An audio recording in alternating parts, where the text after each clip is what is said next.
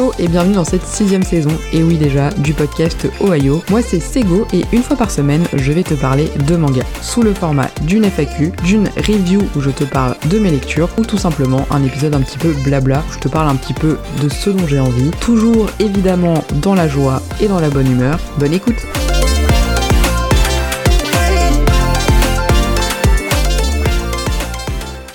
Tout le monde, j'espère que vous allez bien. Je suis très contente de revenir dans ce nouvel épisode dans lequel, promis, je ne vous parlerai pas de Jojo aujourd'hui, puisque euh, je vous en ai déjà parlé dans deux épisodes là déjà. J'ai pas envie que vous en ayez marre que je ne vous parle que de ça, même si je dois avouer que je suis dans une grosse frénésie, euh, frénésie Jojo, euh, au cas où vous ne l'aviez pas remarqué. Et c'est vrai que, comme je l'ai dit dans des épisodes précédents ou sur les réseaux sociaux, récemment j'ai eu une très grosse panne de lecture, c'est-à-dire que j'ai quasiment rien lu depuis le mois de octobre-novembre. J'avais plus envie de lire du manga et j'étais tellement préoccupée par mon projet euh, de lancement de, l'application qu'en fait j'avais que ça en tête. C'est encore le cas aujourd'hui, surtout que là on est très près de l'échéance puisque euh, l'application sort dans 17 jours, ce qui est euh, très peu de temps et ça va aller très vite. Et du coup je suis un peu stressée et très très occupée par ça. Donc c'est vrai que Jojo ça m'a permis de, casser un peu ça et de me remettre un peu dans le manga, mais j'ai lu à part Jojo très peu de choses. Comme vous le savez, puisque vous l'avez sûrement écouté dans un épisode précédent, je suis allée au festival de la BD à Angoulême et là-bas j'ai acheté pas mal de pas mal de choses et c'est vrai que pour le moment je n'ai lu qu'un seul manga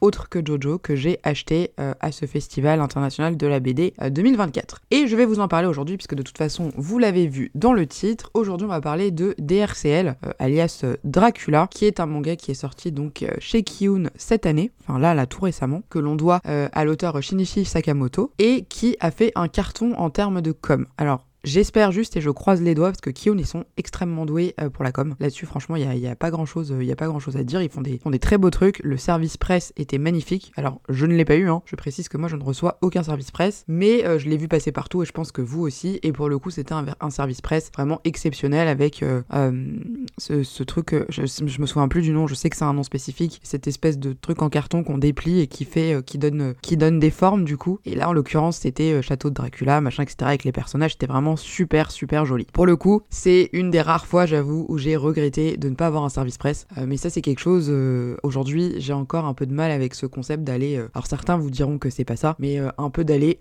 d'aller quémander, on va dire, à des maisons d'édition euh, quand nous envoie des trucs. En fait, vraiment, j'arrive pas et je sais que c'est dommage parce que je me, je me freine peut-être pour certaines choses. Mais encore aujourd'hui, j'ai du mal à me dire, euh, ouais, je vais aller demander à ce qu'on m'envoie des trucs. Non, c'est, je préfère encore euh, payer mes mangas, quoi. Bref, la parenthèse est close. On va parler donc de DRCL que j'ai lu le soir même de son achat parce que du coup, je suis partie donc à Angoulême, comme je vous l'ai dit, avec, avec les copains, les copains podcasteurs et, et, et youtubeurs pour, pour Loïc. Et le soir même, en fait, j'ai décidé de lire Dracula parce que ce manga m'intriguait énormément surtout suite à l'exposition qui était vraiment fantastique. Si vous voulez en savoir un petit peu plus, n'hésitez pas à aller écouter l'épisode que j'ai fait sur euh, Angoulême. Voilà, donc DRCL, de quoi ça parle? Alors déjà, euh, il faut savoir que Sakamoto, c'est un auteur qui est euh, réputé pour un peu détourner les codes des histoires de l'histoire traditionnelle. On lui doit également le manga Ascension et le manga Innocent. Innocent, alors j'en ai lu aucun des deux, mais pour le coup, le trait de cet auteur m'a tellement plu que je vais voir si je m'intéresserai pas à d'autres de ses œuvres, le jour où j'aurai plus de pas de manga du coup. Et à chaque fois,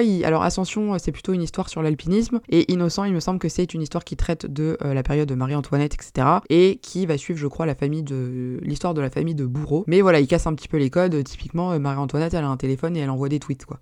Donc voilà, on sait pas trop à quoi s'attendre avec, euh, avec Dracula, même si je pense que déjà le détail euh, qui n'a pas pu passer inaperçu, c'est que son Dracula ressemble très pour trait à Michael Jackson et est très inspiré de ça. Il y a des scènes, notamment dans la, comme je le disais, dans l'exposition qu'il y avait à, Angoulême, dans la chapelle, là, le, son et lumière, il y a un moment, un dessin de Dracula où il est debout avec les bras, les bras sur les côtés écartés. On dirait vraiment les affiches des concerts de Michael Jackson, euh, enfin à peu de choses près. Donc voilà. Mais toujours est-il que euh, donc je vais pas vous rappeler ici l'histoire de Dracula, normalement tout le monde la connaît à peu près, même si je vous invite à aller euh, vous renseigner si vous ne la connaissez pas. Il y a énormément de livres, énormément de films qui ont été faits sur le sujet, parce que Dracula est un personnage qui fascine. de manière générale, le vampire est une, une entité euh, imaginaire qui est très fascinante. On l'a bien vu avec tout ce qu'il y a eu comme film sur vampire, loup-garou, Twilight, Vampire Diaries et j'en passe. Donc voilà, c'est déjà de base euh, un personnage qui est assez fascinant. Et Dracula, bah, c'est bien évidemment le plus connu, même si au final très peu de gens connaissent réellement la vraie histoire de Dracula. Moi la première, j'avoue que j'ai oublié je l'ai lu quand j'étais plus jeune et ça m'a donné envie pour le coup de relire l'histoire originelle donc de Bram Stoker qui est euh, l'auteur de Dracula puisque c'est de la littérature que j'apprécie euh, beaucoup, euh, très orientée littérature anglaise etc. Bref, dans ce manga, le manga commence, alors je vais essayer de pas trop spoiler même si c'est dur de spoiler parce que c'est vraiment un premier tome assez introductif, même s'il va se passer pas mal de choses. On va se retrouver donc, première partie, on est dans un bateau, il y a un équipage qui est dans un bateau et ils vont très rapidement se rendre compte qu'il y a des choses très bizarres qui se passent dans leur bateau, ils vont se retrouver avec des caisses, ils comprennent pas trop ce qu'il y a dans les caisses. En réussissant à les assembler, ils se rendent compte qu'en fait ces caisses, ça forme euh, des parties d'un, enfin des, en fait c'est des caisses de terre et dans la terre il y a des espèces de crevasses et quand ils assemblent bien les crevasses les unes avec les autres, ça fait la forme comme si quelqu'un, comme si un corps humain était allongé à chaque partie. Alors c'est dur à expliquer, vous comprendrez mieux si vous lisez le manga. Et en fait dans ce bateau il va se passer des trucs horribles, genre vraiment très horrifiques et c'est là où le manga a une petite connotation. Euh, alors j'irai pas jusqu'à dire gore, euh, même si parfois il y a certaines scènes qui sont un peu dégueu, mais mais c'est ouais c'est gênant quoi. Il y a des scènes ça ça mord les coups, ça arrache le cou. Enfin bref c'est pas c'est pas très glam, tout en restant pas trop euh, trash. Parce que par exemple, moi j'aime pas trop les mangas vraiment super gore. Et là, ça m'a pas dérangé plus que ça. Voilà. Donc cet équipage va être complètement euh,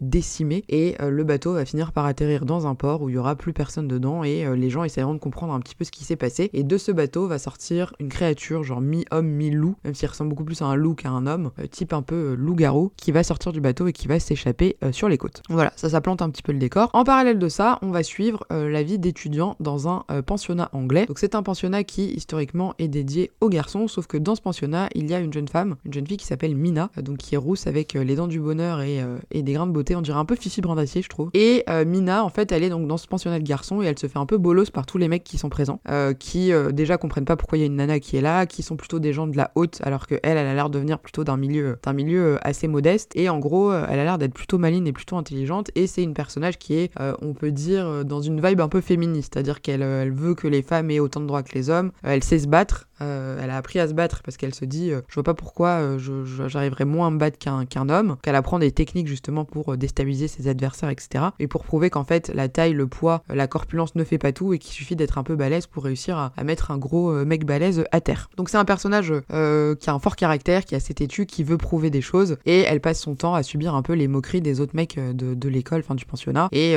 qui, qui, se moquent d'elle, qui lui font des pièges, qui sont pas très gentils. Et on va suivre principalement un quatuor de quatre personnages, donc masculins euh, qui sont tout le temps ensemble, qui ont un peu, euh, qui donnent un peu l'impression d'avoir fait un espèce de pacte d'amitié. Et parmi ceux-là, il y a un des personnages qui s'appelle Luc, qui a l'air d'avoir une santé particulièrement fragile, et les autres vont veiller sur lui. Euh, on va un peu plus tard dans l'histoire se rendre compte aussi que pendant la nuit, il y a un autre personnage féminin qui s'appelle Lucie. Alors je vous en dis pas plus pour pas trop spoiler non plus l'histoire, qui régulièrement vient rendre visite à Mina, donc la, demoiselle, dans sa chambre, et elles sont très copines, et, et elle va entraîner un peu Mina. C'est une fille qui est très mystérieuse, Lucie, on sait, sait pas trop qui elle est, on sait pas trop ce qu'elle veut, euh, mais c'est la copine euh, de, de Mina la pote. Et en fait, il va se passer une série d'événements assez étranges euh, au sein de cet établissement. Et Mina va rapidement se rendre compte qu'il y a des trucs qui clochent même chez ses, même camarades de, classe. Et euh, voilà, elle va essayer un petit peu de découvrir euh, ce qui se passe. On sent que, on sent que c'est vraiment un tome qui introduit l'histoire. Que à la fin de ce tome-là, en gros, ça va démarrer. c'est un tome qui laisse un petit peu en suspens parce que peut-être seule chose que je peux vous dire en vous spoilant, sans vous spoiler, c'est que Dracula n'apparaît pas dans ce premier tome. C'est peut-être la seule un peu déception de, l'histoire. Et voilà, on va se rendre compte qu'il y a des mystères qui entourent l'école, il se passe des choses très bizarres. Euh, le quatuor des quatre garçons est très chelou aussi. Et voilà, je pense que petit à petit, on va découvrir des choses euh, sur tous ces personnages euh, qui, qui, sont, qui sont assez particuliers. Et Mina va sûrement se retrouver au cœur de l'histoire, un petit peu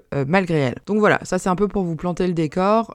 en termes d'appréciation de l'histoire, moi j'ai adoré. J'ai beaucoup aimé, à savoir que je pense que c'est pas un tome qui plaira à tout le monde parce que c'est très, comment dire, c'est très métaphoré, c'est beaucoup de poésie, c'est beaucoup de malaise parce que les dessins sont gênants, c'est malaisant. Alors c'est pas malaisant dans le sens où on voit des scènes euh, horribles, mais c'est plus dans l'atmosphère qui règne dans l'histoire, c'est vraiment une atmosphère angoissante, euh, dérangeante où on se dit euh, ouais, il y a des choses qui vont pas, qui se passent pas comme ça devrait. Donc ça, il y a cet aspect vraiment en fait, on lit l'histoire, déjà on est plongé dedans parce que le dessin, alors ça vraiment il faut le dire, est absolument extraordinaire. Vraiment ça je pense que ça surpasse peut-être de loin certaines choses que j'ai pu lire dans le détail, dans la finesse du trait, vous voyez les visages, il arrive à faire vraiment le, le, les les cheveux parfaitement, le stri des, des lèvres des personnages, les yeux. Enfin, vraiment, c'est chaque planche est une est d'une beauté incroyable. On se prend des claques à chaque page qu'on tourne, même si c'est juste une page sur un personnage. Tout est hyper beau. si vous avez envie d'en voir plus, n'hésitez pas donc à aller feuilleter le, manga. Et sinon, j'ai posté quelques planches sur mon compte Instagram. Et de manière générale, vous pouvez trouver pas mal de planches sur, sur internet, sur les réseaux sociaux. Et vraiment, c'est somptueux. Somptueux en termes de dessin. Et du coup, ça transporte vraiment dans cette atmosphère euh, un peu maléfique, un peu, un peu gênante. Mais je pense que voilà, il faut aimer euh, cette, cette vibe-là, on va dire. Il faut aimer les trucs un peu euh, très contemplatifs. Alors quand je dis contemplatif, c'est-à-dire que foncièrement, dans cette première histoire, il se passe pas grand-chose. On va nous présenter beaucoup de personnages. à part le début où on nous plante le décor du bateau qui, qui, où tout l'équipage se fait décimer, où là, il se passe des trucs. Mais sinon, c'est un tome assez lent. Il n'y a pas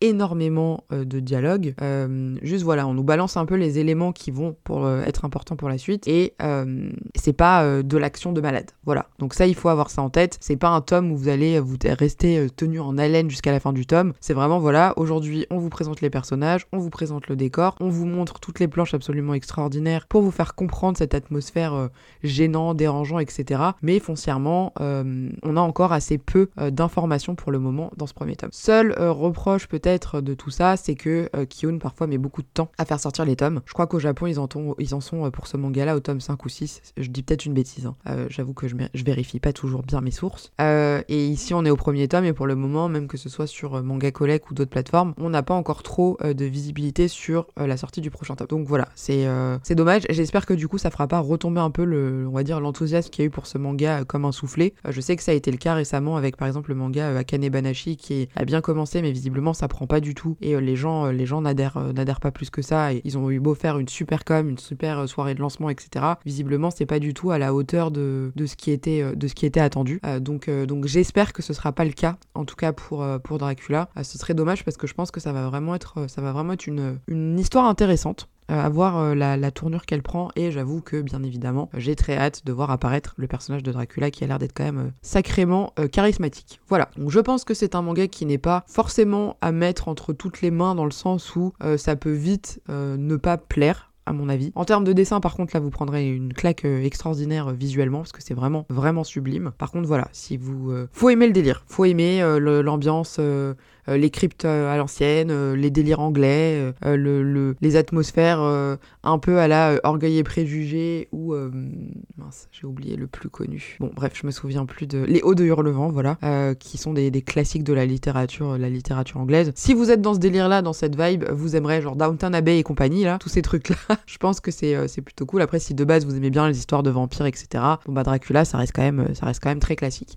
Et je pense qu'à mon avis, il va casser les codes de ça justement avec un Dracula très moderne. Par exemple, euh, on aperçoit à certains moments que potentiellement le mec a un énorme tatouage euh, sur le qu'on appelle un chest, un tatouage, euh, sur le buste. Donc, euh, enfin, et même il a l'air d'en avoir d'autres. Donc, à voir. Je pense que c'est vraiment un manga qui peut être euh, assez intéressant. en tout cas, moi, ce, premier tome m'a beaucoup plu. C'est tout à fait le, les délires que, j'aime bien. Ça me fait beaucoup penser à la littérature donc anglaise, au théâtre anglais aussi, puisque que, cas où vous ne le saviez pas, moi j'aime énormément Shakespeare. Donc voilà, c'est pour moi c'est plutôt un oui. et j'espère que ce sera le cas pour vous aussi. N'hésitez pas à me dire dans les commentaires Spotify si vous l'avez lu, ce que vous en avez pensé. Si c'est un manga, si vous l'avez pas encore lu, est-ce que c'est un manga qui vous tente. Et puis, euh, et puis de toute façon, euh, je ne manquerai pas de vous dire si je continue cette série, en espérant que nous devons que nous n'allons pas devoir attendre 600 euh, ans pour avoir le, prochain tome. Voilà. En tout cas, bah, j'espère que vous allez bien. Encore merci à tous et à toutes de me suivre. je suis désolée si en ce moment je suis pas la plus la plus prolifique en termes de en termes d'épisodes, mais j'ai vraiment, comme je vous l'ai dit, cette, ce projet d'application qui me prend énormément de temps. Et là, on est vraiment sur la dernière ligne droite, donc j'ai la tête complètement dans le guidon et je pense que ça ira beaucoup mieux après. D'ailleurs, n'hésitez pas, si vous souhaitez participer à la soirée de lancement de l'application Ramen, il faut être majeur et il faut euh, habiter ou être capable de venir en région parisienne puisque ça tombe un jeudi soir. Voilà, tous les liens sont évidemment dans la description. Je vous souhaite une bonne journée, une bonne soirée, une bonne après-midi, une bonne nuit en fonction de l'heure à laquelle vous écoutez cet épisode et je vous dis à très vite. J'espère que cet épisode t'a plu et si c'est le cas, tu connais bien évidemment la chanson. N'hésite pas à me laisser un commentaire, un pouce, un like, une étoile, un cœur, ce que tu veux, un commentaire, bref, un petit mot pour me dire que tu as apprécié cet épisode ou le podcast. Tu peux bien évidemment retrouver tous les liens de mes réseaux sociaux dans la description de cet épisode. N'hésite pas également à venir me suivre sur Instagram où je suis particulièrement active ou sur Twitter sur lequel euh, on peut débattre assez régulièrement. Encore merci pour ton écoute et pour ton soutien. Merci pour tes petits mots si tu m'en et je te dis à très vite pour un prochain épisode.